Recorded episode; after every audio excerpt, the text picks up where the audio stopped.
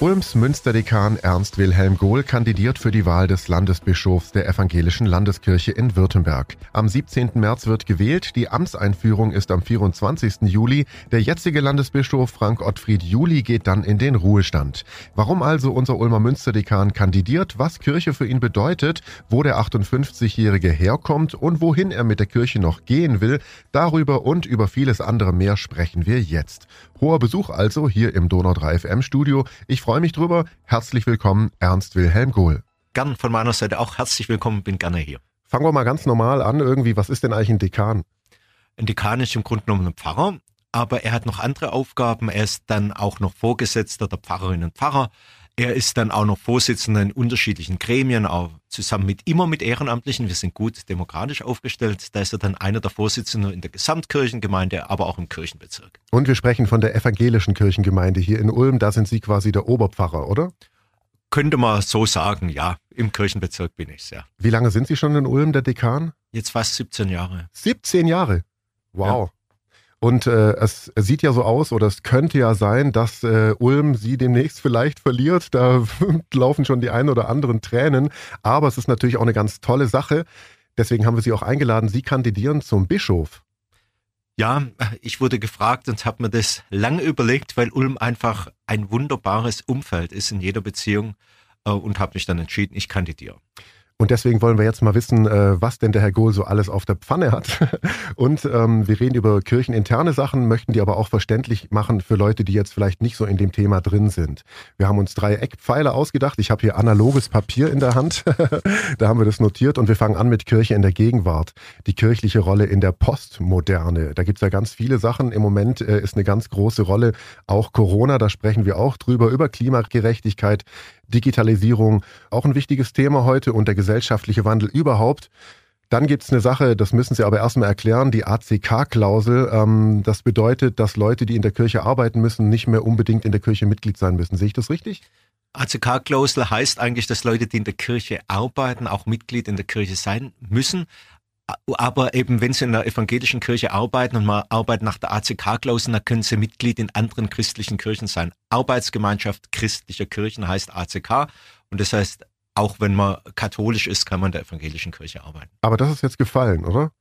Nein, das besteht noch, aber uns geht's, also in manchen Bereichen muss, muss man evangelisch sein.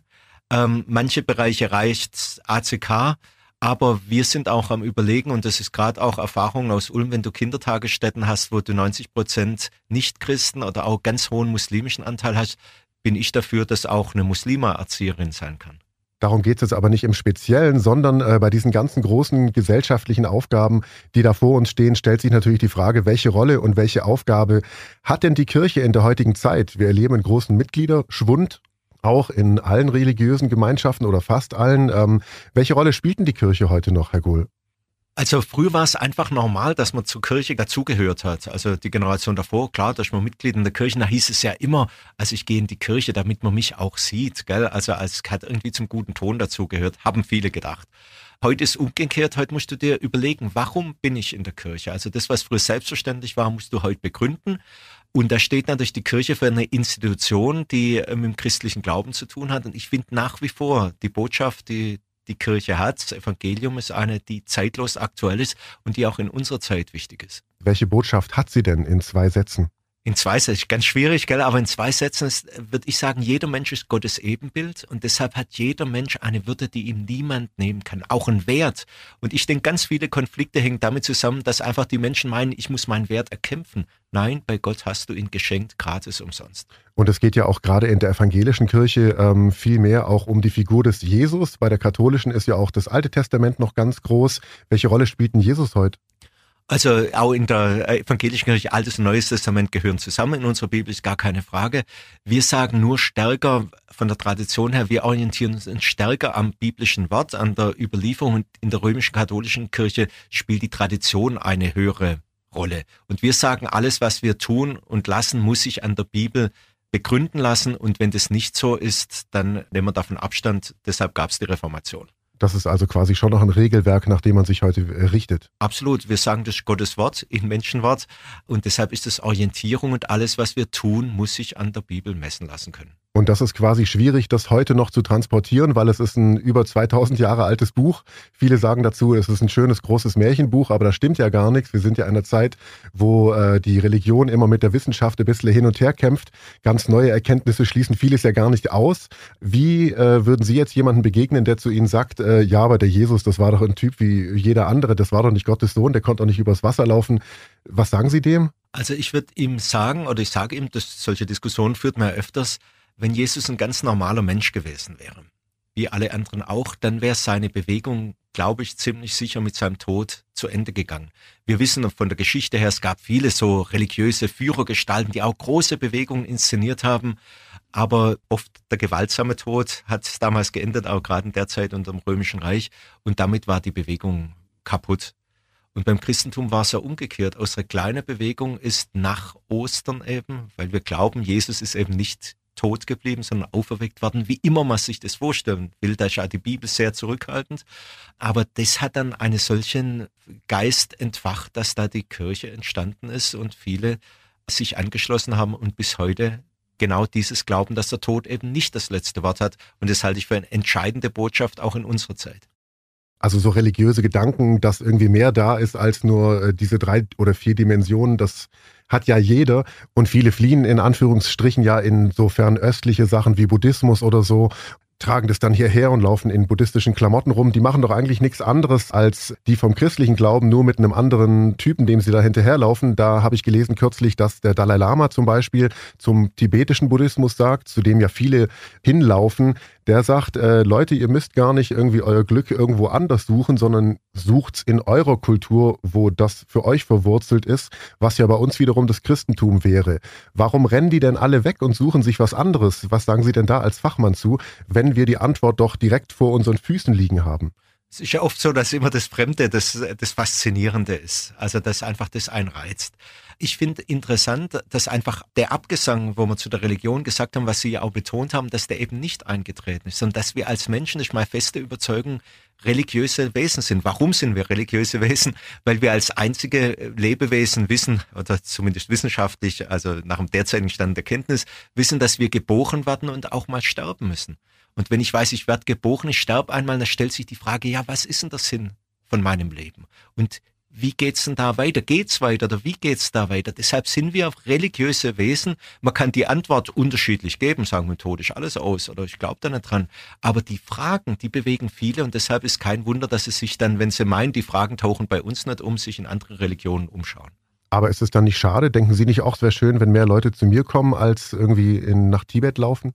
Absolut. Und ich, wir haben da natürlich auch auf unsere Kultur gute Antworten, eben auf der kulturellen Ebene die Frage zu klären und eben nicht im Folklore oder im Raum des Fremden da was zu finden. Und es geschieht ja ganz oft. Also ich erlebe das gerade als Pfarrer äh, bei Beerdigungen, dass da wirklich dann ganz tiefe Gespräche möglich sind, weil man eben mit der Situation konfrontiert ist, aber auch bei schönen Erlebnissen wie bei Taufen, wenn plötzlich Familien ein Kind haben, und sagen, Mensch, jetzt habe ich, das, da stellt sich das Leben für mich nochmal ganz anders dar. Und das sind ganz tolle Anknüpfungspunkte, die wir als Kirchen haben, um genau diese Fragen zu diskutieren und sagen, du, wir wissen um solche Fragen und sind gute Gesprächspartner. Ist dann das Christentum für uns Westeuropäer vielleicht zu einfach geworden? Ich glaube, es ist uns einfach zu vertraut leider ist ja oft so, dass du immer erst weißt, wenn du es verloren hast, was du gehabt hast. Es ist für uns so normal. Und da wieder dran zu erinnern und sagen, was für einen Schatz haben wir? Und das glaube ich wirklich, haben wir im Evangelium. Und man findet ja dort dieselben Antworten auf Fragen, die man auch in anderen Religionen suchen könnte. Gehen wir mal zurück in die Gegenwart, was unsere Gesellschaft so bewegt ist, neben Corona und Rassismus und all dem ganzen Kram, auch der Klimawandel. Welche Rolle spielt die Kirche denn eigentlich da? Ist eine harte Grätsche jetzt ums Eck, aber was sagen Sie denn dazu? Also der Klimawandel, da muss man natürlich politisch handeln und das ist die Aufgabe von Politiker, Politikerinnen, da der richtige Weg zu finden. Aber die Grundfrage, die für mich dahinter steht und die wir, glaube ich, auch als Kirche und als Christenmenschen da einbringen können, ist die Frage, warum sind wir an diesem Punkt? Und da geht es für mich wirklich um die Urfrage, auch wieder, bin ich als Mensch der Maßstab aller Dinge und sage, Hauptsache mir geht's gut und dann ist mir auch völlig egal, was nach mir kommt, nach mir die Sintflut, gut gesprochen. Oder sage ich, nein, über mir ist Gott, ich habe eine Verantwortung für Gottes Schöpfung, ich bin ein Teil von Gottes Schöpfung und wenn wir das nicht bewusst wird, dass ich ein Teil von Gottes Schöpfung bin, na schade ich mir eminent, wenn ich mit der Schöpfung so umgehe, wie wir gerade damit umgehen. Ich finde es auch immer lustig, dass die Leute von Umweltschutz sprechen, weil das heißt ja, sie schützen nur die Umwelt um sich herum, aber wir stehen ja alle genau mittendrin. Und so ist es wahrscheinlich dann auch mit der Schöpfung. Genau, und da würde ich sagen, hat die Bibel sehr gute Antworten. Natürlich wissen wir, dass Evolution wahrscheinlich der Weg war, wie Leben entstanden ist, aber das schließt Gott für mich überhaupt nicht aus. Aber wenn ich den Schöpfungsbericht jetzt nehme und da heißt, dass der Mensch in der Garten Eden gesetzt wird, um ihn zu bebauen und zu bewahren. Beides gehört zusammen. Wir dürfen ihn benutzen, aber wir müssen ihn auch bewahren, sonst schneiden wir uns die Lebensgrundlage ab. Also die Bibel ist ein sehr interessantes Buch. Und so kommt man vom Klimawandel zur Schöpfung und äh, was uns in der Schöpfung, in der wir gerade alle rumlaufen, auch alle sehr bewegt, ist Corona. Gibt es dafür irgendeine religiöse Erklärung oder kann man da einen Ansatz bieten? Warum ist das so? Das ist ja im Grunde das Gleiche. Wir machen unsere Schöpfung kaputt und das ist jetzt die Antwort. Könnte eine sein, aber ich finde auch nochmal mit der Bibel gesprochen, in der Bibel leben wir jenseits von Eden. Wir leben nicht mehr im Paradies. Und Gottes Schöpfung hat immer auch negative Seiten. Also das ist auch wichtig, wenn man die Schöpfung so verklärt, so romantisch. Das ist in der Romantik dann deutlich wird, nee, wir erleben gerade, dass in der Schöpfung auch echt fiese Viren gibt. Das erlebt jeder, der krank ist, vielleicht auch schwer krank. Das sind alles ja auch Teile, die in der Schöpfung sind. Und so zeigt uns Corona, dass wir eben nicht so unverwundbar sind, wie wir immer meinen.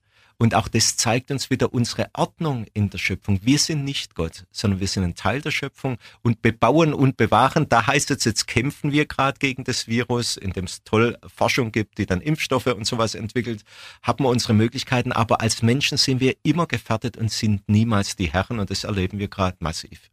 Gerade eben haben Sie davon gesprochen, jenseits von Eden leben wir und das ist ja nicht nur ein, ein, Kampf gegen Viren, sondern wir bekämpfen uns ja auch alle gegenseitig. Und eine Rolle spielt ja da auch Kirche und Militarismus. Wie sehen Sie das denn? Da gab es ja teils auch manchmal Vorwürfe von wegen hier, die so und so Konzerte dürfen in der Kirche nicht stattfinden, die Seelsorge für Soldaten darf es nicht geben, weil Militär und Kirche, das darf nicht zusammengehen. Wie sehen Sie das? Also Jesus hat sich dezidiert zum Frieden geäußert und er war 100% ein friedliebender Mensch, der alles versucht hat. Aber wir leben nun halt mal in unserer Welt, so wie sie ist, auch wieder jenseits von Eden. Da gibt's einfach Menschen, die dir auch nichts Gutes wollen. Und genau das Gleiche, wir erleben es gerade Russland, Ukraine bei diesem Konflikt, wo wir einfach sagen, es ist leider so, dass man einfach auch manchen Leuten sagen wird, bis hierhin. Und sonst gibt's eben Krieg, was man Himmels Willen verhindern möge. Aber man darf sich auch keine Illusion über die Welt machen und da hat die Politik dann die Verantwortung, verantwortlich damit umzugehen. Und eine Armee in einer Demokratie, so wie es die unsere ist, ist natürlich absolut anders legitimiert als in Gewaltherrscher oder sowas. Und deshalb ist klar, dass ich auch sage, ich stehe voll und ganz hinter der Bundeswehr, obwohl ich Zivildienst gemacht habe, muss ich auch offen sagen, aus christlichen Gründen. Aber ich habe immer Respekt gehabt, wenn ein anderer Christ aus anderen Gründen sagt, doch, ich gehe zur Bundeswehr. Und deshalb ist auch gut, dass Bundeswehr bei Auslandseinsätzen vor Ort ist. Ich habe hier auch schon mit der Militärpfarrer gesprochen und die beschreiben, wie wichtig das ist, dass man da gerade Menschen in ihre Fragen begleitet die seelische Fürsorge quasi auch in solchen Fragen. Ja, weil da treiben dich Ängste und da fragst du dich, kann ich, wenn ein Mensch vor mir steht, kann ich auf den schießen? Das sind ja Sachen, die können wir am grünen Tisch gut beurteilen, ist ja oder nein. Ich wurde in meiner Verhandlung, ich musste ja damals noch die Verhandlung machen vom Kreisersatzamt, wurde ich auch gefragt, wenn es hieß wirklich da, wenn ein Russe käme und wird ihr Freundin bedrohen, sie hat ein Gewehr da, würden sie schießen, ja oder nein? Dann sage ich, das weiß ich in dem Moment nicht, weil das eine existenzielle Entscheidung ist. Ich im Stand jetzt kann mir es nicht vorstellen zu schießen, aber ich weiß es nicht. Solche Fragen treiben die Menschen wirklich um. Was die Menschen auch gerade umtreibt, äh, was böse Menschen angeht, ist großes Thema, vor allem in der katholischen Kirche, sexualisierte Gewalt, die aufgearbeitet werden soll und auch muss. Wie stehen Sie dazu, was da alles passiert ist in den letzten Jahrzehnten? Das ist eine Katastrophe, muss man ganz offen sagen, was da an Kinder oder auch an erwachsene Menschen für Gewalterfahrungen hatten, das durch nichts zu rechtfertigen. Und deshalb ist Einzige, was hilft, und so gehen wir auch in der evangelischen Kirche vor, dass man lückenlos aufklärt, transparent macht und nichts unter der Teppich kehrt. Weil es fatal ist, wenn Vertrauen verloren geht. Und das ist natürlich, die Kirche lebt von Vertrauen wie kaum eine andere Institution, dann ist das einfach furchtbar. Und genau das ist ja auch ein Grund für den eingangs schon angesprochenen großen Mitgliederschwund. Aktuell sind nur noch 50 Prozent der Gesellschaft ungefähr sind Mitglied in irgendwelchen Kirchen. Ihr habt jetzt im Ulmer Münster eine tolle Aktion, dass man vorne reinkommen kann und quasi instant Mitglied wird. Ähm, wie begegnet ihr diesem großen Mitgliederschwund? Nicht nur abwandern zu anderen Religionen, manchmal sind es ja auch Leute, die suchen ihre Religion im Veganismus. Was macht ihr, was macht die äh, evangelische Kirche, dass die Leute wieder zu ihr zurückkommen oder überhaupt sich dafür interessieren? Also ich denke, das eine ist, dass wir unsere Chance nutzen, dass wenn Menschen was von Kirche wollen, dass wir da einfach gute Arbeit machen. Jetzt gerade denke ich jetzt bei Hochzeiten, Beerdigungen, Taufen, Gottesdienste, dass einfach die Menschen, wenn sie kommen, sagen, Mensch, das hat mich inspiriert, das hat mir gut getan. Zweite ist, dass wir einfach erklären, warum es gut in der Kirche zu sein. Und da sprechen Sie ja an die unsere Kircheneintrittsstelle. Es ist nicht so, dass da jeden Samstag da Menschen eintreten, aber es bleiben ganz viele stehen, fotografieren das Bild ab und überlegen sich, ja, das stimmt. Und wir müssen viel deutlicher, gerade auch zu unseren distanzierten Mitgliedern in Kontakt treten und sagen, warum ist gut, dass ihr in der Kirche seid? Ich glaube wirklich, dass wir beides brauchen. Wir brauchen Gottesdienst und der Alltag. Also, dass ich mir immer wieder selber vergewisse, um was geht's und mir das zusprechen lasse. Gott gibt mir Kraft, dass ich mich einsetzen kann. Er trägt mich auch durch Situationen durch, die manchmal schwer sind. Und dann kann ich mich in der Gesellschaft auch einsetzen. Es wird ganz viel fehlen, wenn es die Kirche und die Diakonie nicht gäbe in unserer Gesellschaft. Was viele da vergessen, ist, dass sie auch unglaublich viel gute Sachen machen, wie hierhin spenden, da was aufbauen. Sind ja nicht nur irgendwie wie in anderen Religionen Leute, die sich von dem Geld, was man da jeden Monat zahlt, irgendwelche Paläste bauen. Nee, also das muss man eindeutig sagen. Jedes Kirchenmitglied, der Haushalt liegt offen. Also auch von jeder Kirchengemeinde, jeder Ortsgemeinde kann da absolut transparent Rechenschaft ablegen. Oder wenn wir jetzt an die Vesperkirche in Ulm denken, da sieht man auch, wie eine Kirche wirkt. Also im Gotteshaus, aber auch für die Ärmsten der Armen präsent sein. Und das war schon immer ein ganz wichtiges Anliegen von der Kirche und vom Evangelium. Jetzt gibt's ja eben katholische Kirche, evangelische Kirche äh, und auch noch ganz viele andere Religionen. Und äh, die Rede ist oft von Ökumene und interreligiösem Dialog. Was ist denn da erstmal kurz der Unterschied? Also Ökumene bezeichnet die Zusammenarbeit der Kirchen untereinander. Da gibt es die großen Kirchen, dann gibt es aber ganz viele Freikirchen. Und wo wir in Ulm, auch Neu-Ulm, das umschließt beide Städte, einfach bemüht sind und das auch praktizieren, dass wir da ein ganz gutes Miteinander haben. Weil früher war es ja vielleicht die Debatte, die man heute mit der anderen Religion hat, die hat man früher unter der Konfession geführt. Auf der Alp gibt's Dörfer, da war man vor 50 Jahren sauer, wenn in einem evangelischen Dorf äh, katholische Frau eingeheiratet wurden. Umkehrt natürlich auch, Gott sei Dank gehören diese Geschichten der Vergangenheit an und die Ökumene läuft gut. Das heißt, die Ökumene ist Dialog innerhalb der christlichen Gemeinden. Innerhalb der christlichen Kirchen, das meint okay. der Begriff Ökumene. Und der interreligiöse Dialog heißt dann Gespräche mit äh, Buddhisten und Muslimen, so. Und mit Juden, genau. Also wir haben hier in Ulm ja der Rat der Religion gegründet und da sind die großen Religionsgemeinschaften vertreten, also Christen, Muslime und Juden. Und dann gibt's einmal im Jahr auch ein Treffen aller Religionen, wo man sich trifft und miteinander austauscht. Dass ja sich quasi dieser Grundglaube an irgendwas Größeres in so viele Wege gespaltet hat, die dann sich später noch mehr gespalten haben, dass sich das jetzt wieder alles versucht zusammenzuführen. Ist es was Gutes? Auf jeden Fall, also in unserer gespaltenen Gesellschaft, wir erleben es ja überall, ist alles gut, wo man sieht, es führt zusammen. Und da haben natürlich die Religionen von ihrer Grundhaltung her wirklich auch den Punkt, dass man sagt, weil wir nicht Gott sind, wir wissen alle, wir sind nicht Gott, sondern Gott steht über uns und der ist immer noch größer, als wir uns vorstellen können. Deshalb lasst uns suchen, was uns verbindet und nicht, was uns trennt. Und wie funktioniert dann so ein interreligiöser Dialog? Sind da nicht auch Feindschaften irgendwie? Also bei uns in Ulm, muss ich sagen, gibt es überhaupt keine Feindschaften, sondern es geht um konkrete und ich glaube, das ist am besten. So hat auch die Ökumene sich entwickelt durchs Zusammenleben, dass immer mehr Menschen gemischt konfessionell geheiratet haben. Da stellt sich die Frage bald gar nicht mehr. Und so begegnen wir uns in ganz viel Alltagsfragen, Juden, Muslime, Christen, zum Beispiel als um der Ausbau vom Friedhof ging. Wie gestalten wir Abschiedsräume, dass sie multireligiös nutzbar sind? Das Gleiche galt für den Neubau der Uniklinik. Da haben wir uns als Rat der Religion eingesetzt, dass jede Religion ihrer Form angemessen Abschied nehmen kann von ihren Toten im Raum. Das war wirklich ein ganz tolles Miteinander. Auch wie man gehört wurde, sowohl von der Stadt als auch von der Universität. Kommt man da schnell zusammen oder fetzt man sich da auch mal? Nee, da waren wir, weil man im Alltag zusammenlebt. Ich glaube, das ist entscheidend, dass es kein Gremium ist, künstlich, sondern wir begegnen uns im Alltag ganz oft, haben viele Begegnungen und deshalb war das überhaupt kein Problem. Das heißt, ihr seid ein geistliches Gremium, aber habt die Bodenhaftung nicht verloren. Ja, und das finde ich ganz wichtig. Der Glaube hat ja mit dem Alltag zu tun. Das ist ja kein Schloss, Gedankenschloss. Und so praktizieren wir es und so leben wir es und das ist gut. Haben Sie denn mit Blick auf die anderen jetzt, Judentum, äh, Islam, auch was gelernt, was Sie dann für sich mitgenommen haben? Also in der konkreten Begegnung erlebt man immer, wie auch wie unterschiedlich, auch, es gibt ja unterschiedliche muslimische Gemeinden. Und aus Judentum ist breit angelegt. Eben auch dieses Bild, dass du denkst, der Islam ist so. Nein, ist er nicht. War mir vorher schon auch klar, aber wenn du es einfach auch nochmal die unterschiedlichen Moscheegemeinden und das gleiche gilt für die jüdische Gemeinde auch. Und das weitet einem der Blick und wir müssen gerade alles tun, was uns der weite Blick lehrt. Weil das macht ein bescheidener für seine Perspektive, dass man die als die alleinselig machende sieht. Das, das heißt nicht, dass ich nicht mit Überzeugung Christ bin. Der Rabbi ist genauso gut mit Überzeugung Jude blödes Beispiel. Ich bin auch bewusst mit meiner Frau verheiratet, mit einer anderen Frau. Aber das heißt nicht, dass ich jetzt andere abwerte deshalb, sondern es ist eine existenzielle Entscheidung, die ich treffe. Und auf der Ebene führen wir auch wirklich ein gutes Miteinander. Was ein Miteinander angeht äh, und was alle Religionen und Kirchen gleichermaßen angeht, kommen wir zu dem Thema, was uns gerade am meisten auch nervt, leider, ist Corona. Wie hatten das Kirchen und Gemeinden verändert? Es gab also auch Kirchen in Lockdowns. Wir haben vor zwei Jahren Ostern auch quasi ins Netz gestreamt. Da ist ja ganz viel passiert in der Gesellschaft.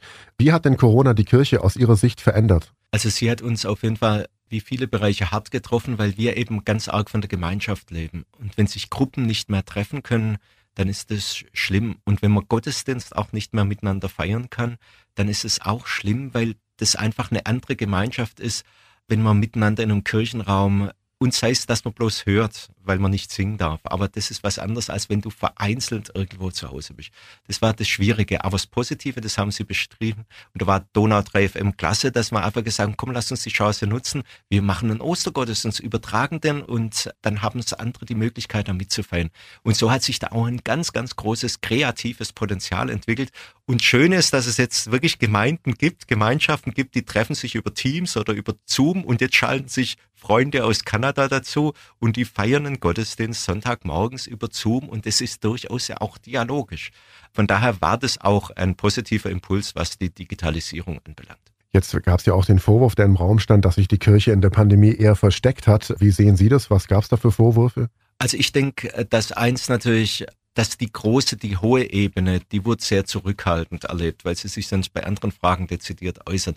Die Gemeinden vor Ort, glaube ich, die wurden durchaus erlebt, und so habe ich es bei uns im Kirchenbezirk auch erfahren, dass die unheimlich aktiv waren. Wir haben zum Beispiel im Kirchenbezirk Ulm gleich zum Anfang alle Gemeindeglieder angeschrieben und haben gesagt, wenn du Hilfe brauchst, hier ist ein Kärtle, wir sorgen für euch. Und da gab es ganz viele Initiativen in der Kirchengemeinden vor Ort aber das, der Relevanzverlust der Kirche wurde so diskutiert und ich fand alle Begründungen, wenn man das so begründen muss, haben für mich einen schalen Nachgeschmack gehabt. Das war man einfach in dem Bild, da muss man sagen, ja, so ist es, aber vor der Gemeinden, vor Ort waren wir, glaube ich, in einer guten Weise Präsenz. Sie sind ja vor Ort viel unterwegs. Sie sind nicht irgendwie ein Dekan, der sich auch in seinem Zimmer versteckt, sondern Sie laufen durch Ulm, man kann Sie direkt ansprechen.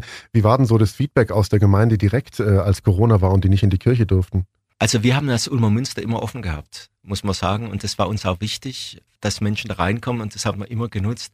Aber es haben natürlich einige auch kritisch hinterfragt, warum verzichtet ihr auf Gottesdienste? Und da war uns wichtig, einfach wenn von Staatsseiten verboten ist, dann halten wir uns als Demokraten dran. Die machen das ja nicht, um uns zu ärgern, sondern weil wir einfach mit dieser Situation alle überfordert sind. Und da fand ich den Satz, man kann zum Jens Spahn sagen, wie man will, stehen auch politisch. Aber den Satz fand ich einfach klug, wo er gesagt hat, wir werden uns viel verzeihen müssen. Das heißt, da wurden Fehler gemacht, aber die werden nicht gemacht, weil man es bös meint, sondern weil man mit der Situation überfordert ist. Nur wäre es dann manchmal besser, wenn man einfach zugeben wird, okay, da waren wir überfordert, haben eine Entscheidung falsch getroffen, wir lernen draus. Jetzt gibt es ja eine Menge Menschen, die das ganz hart kritisieren, was da oben in der Politik ist. Sie haben selber das bemerkt, wurden offensichtlich auch beschimpft und angegangen von, in Anführungszeichen, Querdenkern. Was haben Sie da erlebt? Das war ja auch eine ziemlich krasse Nummer und hat es mittlerweile ein bisschen abgenommen, wo es Richtung Öffnungen geht? Also bei mir hat es abgenommen, auf jeden Fall. Ich habe jetzt schon lange keine böse E-Mails mehr bekommen. Ich merke da einfach, dass die Gesellschaft unheimlich angespannt ist. Und sagt ja niemand, dass man zum Impfen eine unterschiedliche Meinung haben darf. Also Demokratie lebt auch vom Misstrauen, von einem gesunden Misstrauen, dass man der Institution ist überhaupt nicht schlimm. Wegen dem gibt es auch die Presse, die ja die kritische Stimmen hat, obwohl man auch der Funk, die Medien, die fragen kritisch dagegen. Nur haben wir gerade das Problem, dass Leute meinen, Demokratie heißt, dass alle so denken wie ich. Und wenn man nicht so denkt wie ich, dann ist die Lügenpresse und dann sind die Lügenmedien. Nein, es ist nicht so. Und ich sage zu den Spaziergängern, meldet halt eure Demonstration montags und freitags an und legt nicht einfach so die Stadt still, weil das wirklich schlimm ist. Ich kenne einige Leute, die sagen, ich fahre montags und freitags nicht mehr nach Ulm, da stehe ich eine Stunde im Stau. Und das ist nicht in Ordnung. Das ist Egoismus und das darf man und muss man so auch benennen.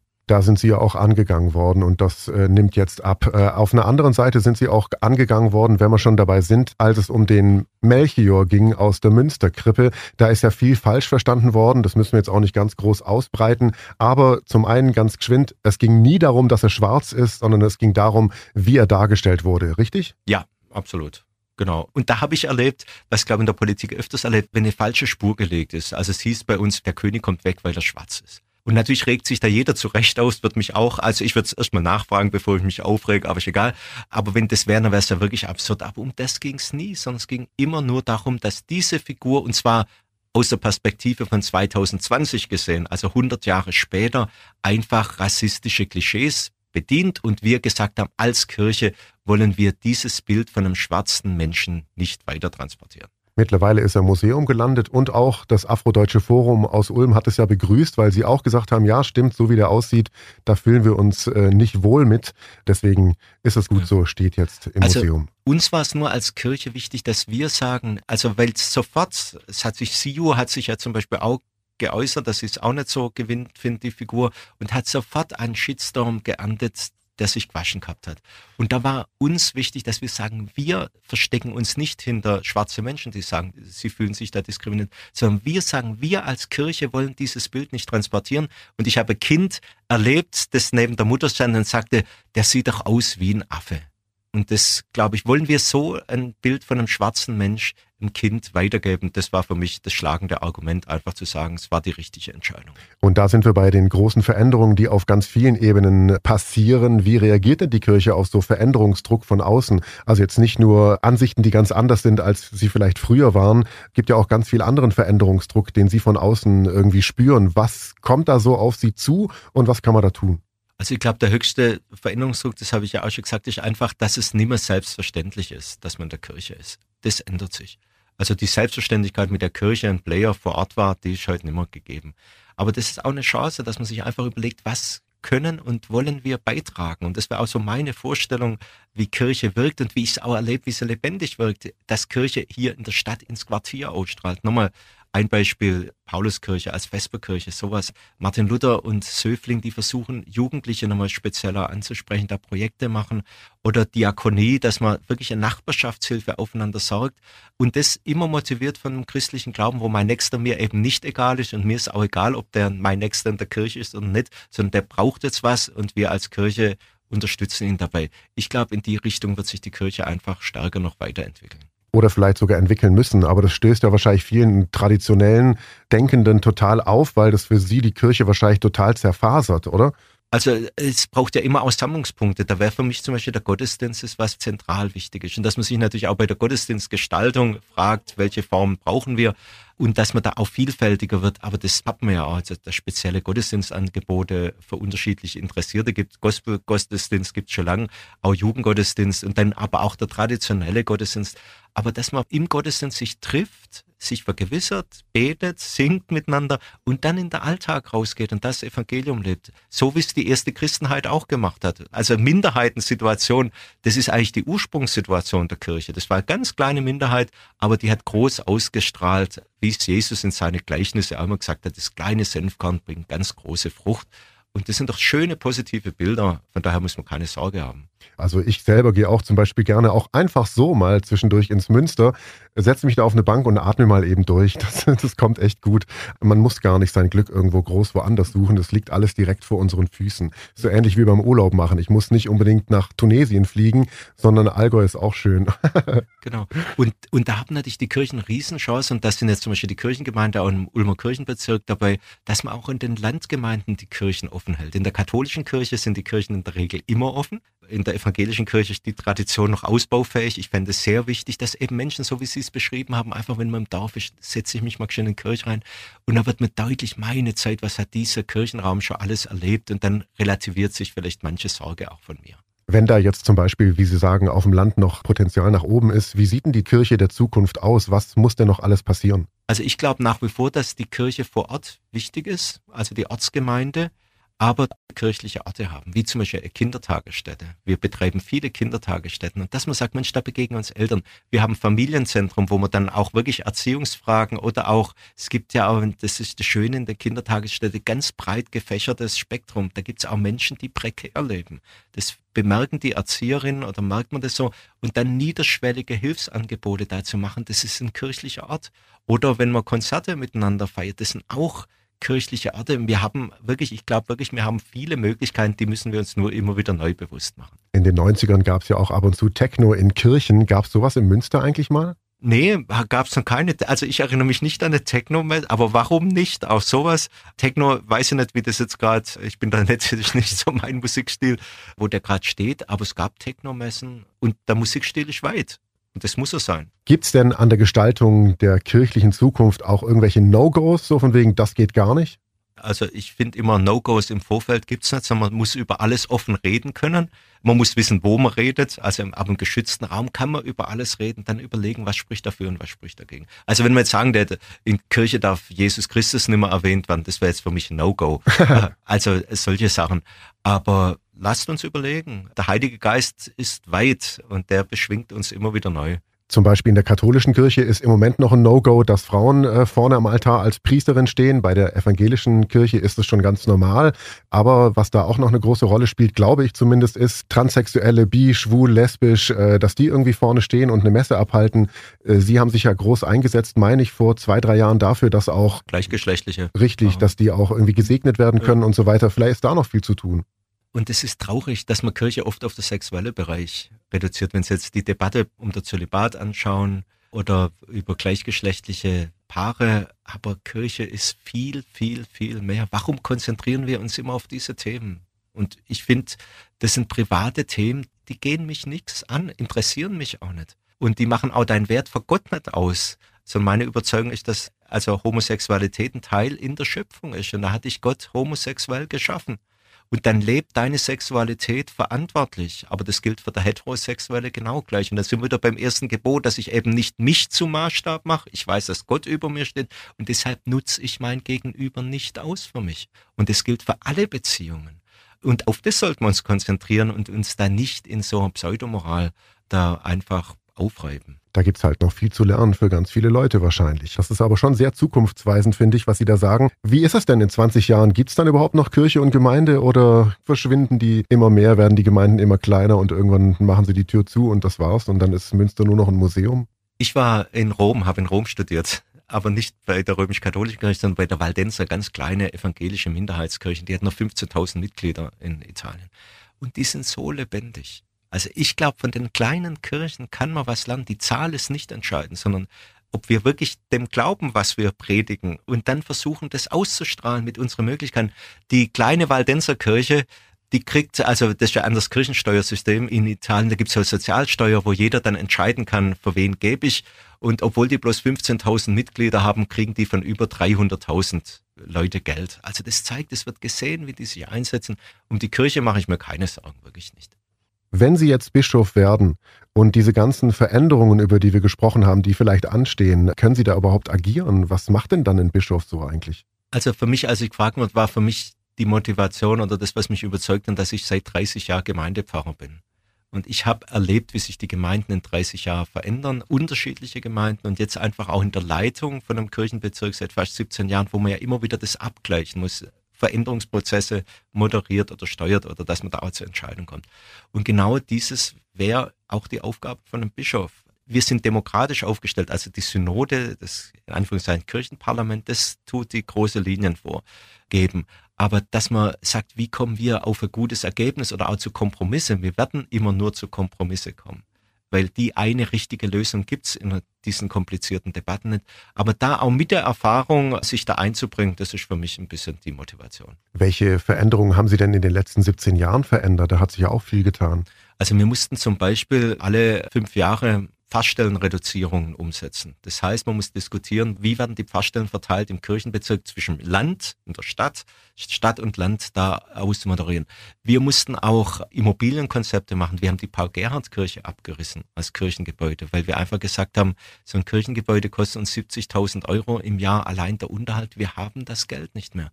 Aber das hat uns dann ermöglicht, dass wir jetzt mit der Martin-Luther-Kirche haben ein neues Gemeindehaus gebaut, dass wir jetzt so aufgestellt sind, dass wir jetzt mittelfristig einfach uns jetzt finanziell wegen Gebäudeunterhalt keine großen Köpfe mehr machen müssen.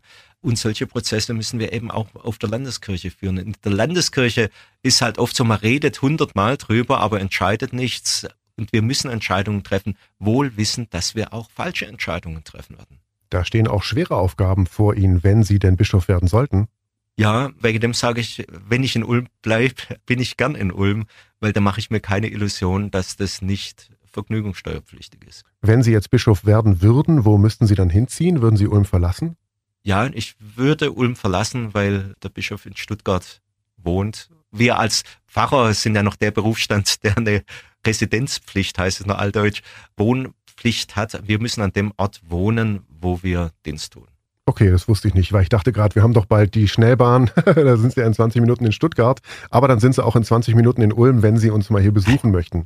Dekan Ernst Wilhelm Gohl, jetzt haben Sie schon erzählt, wo Sie studiert haben. Wie fing denn das alles an? Das wird jetzt nochmal ein schöneres, größeres Themengebiet, denn wer ist dieser Mann eigentlich? Wie fing das bei Ihnen an, dass Sie überhaupt in Kontakt gekommen sind mit, ich nenne es mal, eine höhere Macht? Hatten Sie irgendwie als Kind eine Vision und haben dann gesagt, boah, ich werde Priester? Wie ging das los? Da haben wir das Evangelische leichter. Mein Vater ist auch Pfarrer gewesen und mein Großvater auch schon. Ach, wow. Da komme ich aus einer Tradition raus und habe im Pfarrhaus das erlebt. Einfach, der Glaube hat für mich selbstverständlich dazugehört aber auch jetzt nicht so enthusiastisch, sondern einfach als ganz normaler Bestandteil deines Lebens. Bin einfach mit groß geworden und weiß deshalb, was eine religiöse Sozialisierung einfach was Positives bringen kann. Das ist auch so wichtig, dass wir jetzt uns überlegen, wie kommen wir mit Familien in Kontakt, dass die einfach der Glaube weitergeben. Das ist das Erste. Das Zweite, was ich erlebt habe in der Familie, dass natürlich der Glaube kein Garant ist, dass alles gut geht. Mein Großvater war als Pfarrer im Widerstand gegen Hitler, also nicht militärisch, sondern einfach hat sich da sehr deutlich positioniert und hat diesen Widerstand letztendlich mit dem Leben bezahlt. Und ich weiß noch, ich habe meine Großmutter gefragt, ganz fromme, aber nicht frömmelnd, sondern zutiefst fromme Frau. Und habe gesagt, Großmutter, sag mal, ihr habt doch gebetet jeden Abend, warum ist der Großvater nicht wiederkommen? Und da hat sie mir einfach so eine schöne Antwort gegeben, hat gesagt, du, nicht alles, was wir bitten, geschieht. Aber ich weiß, dass der Wilhelm, der, nach dem heiße ich mit zweiter Name, dass der Wilhelm bei Gott gut aufgehoben ist. Und da war mir schon mal klar, Glaube heißt nicht, ich bin nur fromm, dann wird alles gelingen. Nein, sondern Glaube heißt dann auch in so schwierigen Zeiten, die hat es ganz schwer gehabt, mit fünf Kindern ausgebombt, das jüngste Kind behindert, war die auf der Straße, niemand hat ihr geholfen. Und sie hatte durchgehalten, das war für mich ein großes Vorbild. Und da habe ich einfach erlebt, wie Glaube einem im Leben trägt. Und deshalb habe ich mir dann auch später überlegt, Theologie zu studieren. Was heißt später? Wann ging das los? Mit 15 war mir eigentlich klar, ich will's machen, Theologie studieren. Und dann habe ich ganz bewusst, obwohl ich Theologie studiere, trotzdem Zivildienst gemacht, um da einfach auch nochmal zu überlegen. Also ich wollte keinen Vorteil haben gegenüber meinen Mitstudierenden, die eben musste jeder Wehrdienst machen.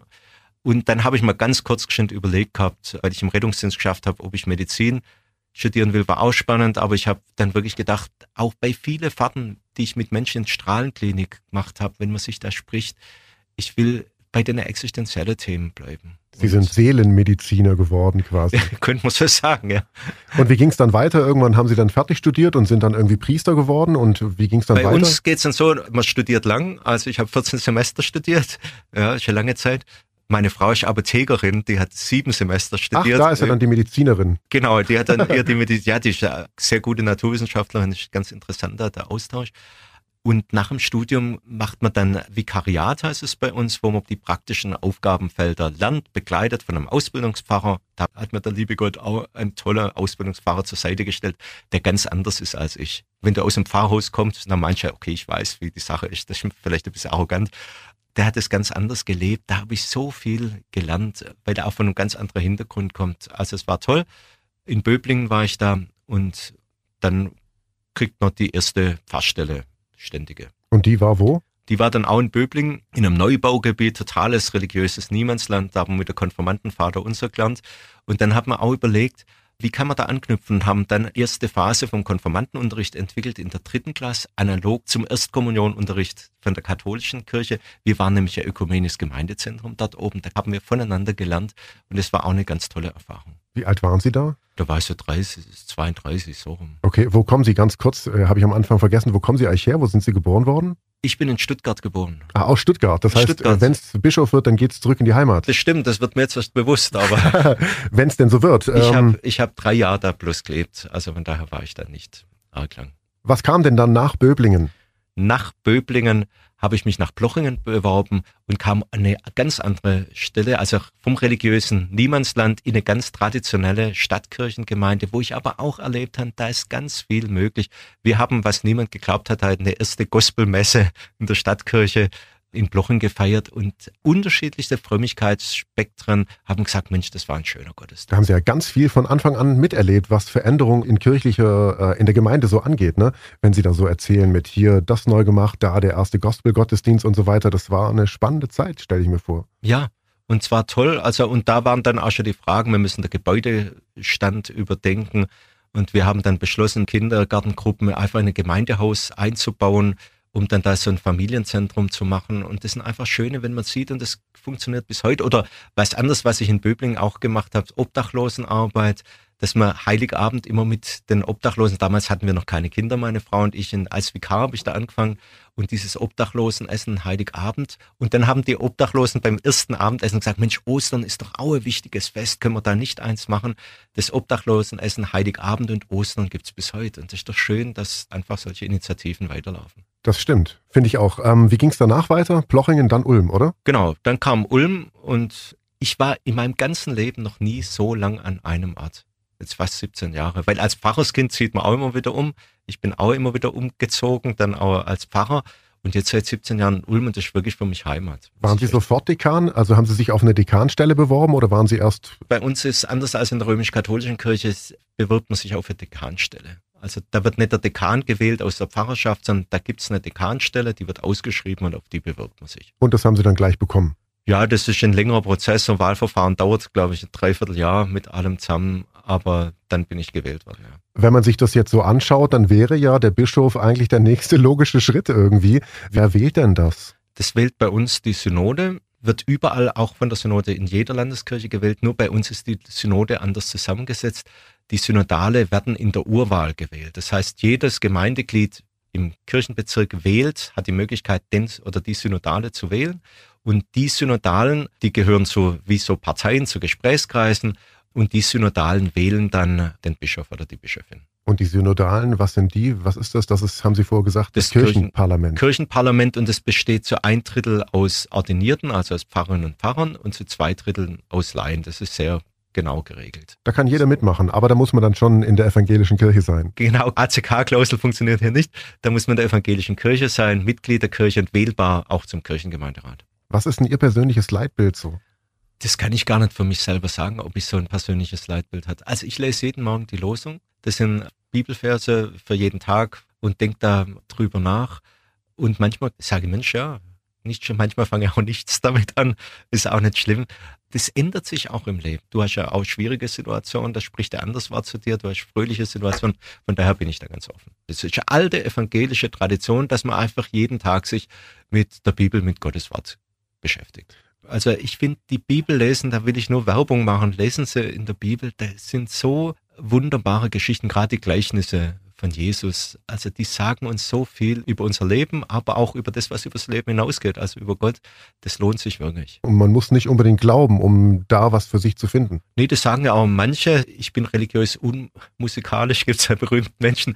Aber sagt trotzdem ist die Bibel für mich ein wunderbares Buch. Das berichtet von Menschen, die Erfahrungen mit Lebenssituationen gemacht haben. Und da profitieren wir alle drauf. Wenn jetzt Dekan Ernst Wilhelm Gohl morgens seine Bibel liest, was trinkt er da? Kaffee oder Tee? Kaffee. Also Sie sind ein Kaffeemensch, oder? Ja. Und favorisieren Sie dann, wenn Sie nachmittags irgendwie mal auch einen Kaffee trinken, lieber ein Stück Kuchen oder eher eine Brezel? Lieber eine Brezel. Eine Brezel? Ja. Und äh, wie sieht's aus, wenn Sie jetzt mal nicht die Bibel lesen, sondern vielleicht Fernsehen schauen? Ist es dann Science Fiction oder eher Action, vielleicht Komödie? Action eigentlich eher. Echt? Sie sind Ja. Action-Fan? Eher Action-Fan. Meine Frau versteht es überhaupt nicht. Aber ich gucke gerade einen Actionfilm an. Helden halt. Wenn wir zur Musik kommen, sind Sie dann eher so der klassische Musikfan? Es gibt, gibt ja auch tolle Musik, die im, im Ulmer Münster gespielt wird. Oder ist es eher Rock, Pop, Techno ist es nicht? Das haben wir vorher gelernt. Ich höre viel Musik. Beim Predigtschreiben höre ich immer Klassik und da kann ich nur Musik hören, die ich kenne.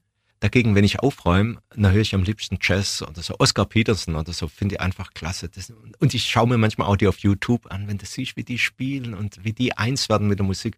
Ist einfach wunderbar. So eine gute Jazz-Performance ist wahrscheinlich auch so wie ein guter Auftritt vor der Gemeinde, oder? Freestylen Sie da auch oder läuft das alles nach Plan? Bei der Gemeinde, Ja, wenn Sie jetzt die Predigt halten oder so. nee, die habe ich mir schon gut überlegt im Vorfeld. Da will ich mich gut vorbereiten. Aber ich glaube ja auch, dass die Jazzer gut vorbereitet sind, um das nachher frei laufen zu lassen. Aber natürlich Oscar Peterson, das ist genial. Oder Helge Schneider oder so, ist ja auch ein wahnsinns toller Jazzer. Höchsten Respekt, den höre ich auch gern. Klasse. Helge Schneider läuft bei Ernst Wilhelm Kohl. Finde ich ganz toll. Und äh, abschließend noch, äh, wie sieht's aus bei Büchern? Lesen Sie auch mal einen Comic oder sind es immer nur schwere Bücher? Nee, Comic lese ich gerne. Robert Gernhardt habe ich neulich wieder gelesen. Das ist ja auch so ein wunderbarer, der einfach so, auch so lebenstief, wenn er da ein Bild zeigt von Schnuffi, er sagt, ich kann nichts, ich bin nichts, aus mir wird noch was. Solche absurde Sätze und wenn du das dann siehst und dann wie das dargestellt ist, ist einfach klasse. Aber sonst lese ich eigentlich eher Fachbücher. Da gibt es so viele interessante Bücher. Haben Sie auch selber schon eins geschrieben? Ich war Co-Autor bei zwei Büchern. Einmal eins von Konfi 3, wo es um Unterrichtsmaterialien ging für den Konfirmandenunterricht in der dritten Klasse. Und jetzt hier übers Friedensfenster im Ulmer Münster hat man ein Buch rausgebracht. Da habe ich nicht so arg viel dran gearbeitet. Da haben andere die Arbeit gemacht. Also da will ich mich auch nicht mit fremden Federn schmücken. Nee, sonst schreibe ich keine Bücher. Wie sieht denn die Zukunft vom Privatmann Ernst Wilhelm Gohl aus? Also ich bin verheiratet mit meiner Frau und unsere Kinder werden selbstständig und dass wir die gut begleiten können weiterhin und so voneinander da sind. Das ist die Zukunft, die ich mir wünsche. Vielen Dank, Ernst Wilhelm Gohl. Habe ich irgendwas vergessen? Ist Ihnen irgendwas noch wichtig, was Sie noch sagen möchten? Nee, ich denke, wir sind ganz arg weit rumgekommen. Vielen Dank für das angenehme Gespräch. Sehr, sehr gerne, hat mich auch gefreut. Ernst Wilhelm Gohl, Münsterdekan in Ulm, hat sich beworben auf den Posten des Bischofs und verlässt möglicherweise dafür bald Ulm und geht zurück nach Stuttgart. Vielen Dank fürs Zuhören. Ich bin Paulo Percoco. Bis zum nächsten Mal. Vielen Dank fürs Gespräch. Tschüss. Donau 3 FM. Einfach gut informiert.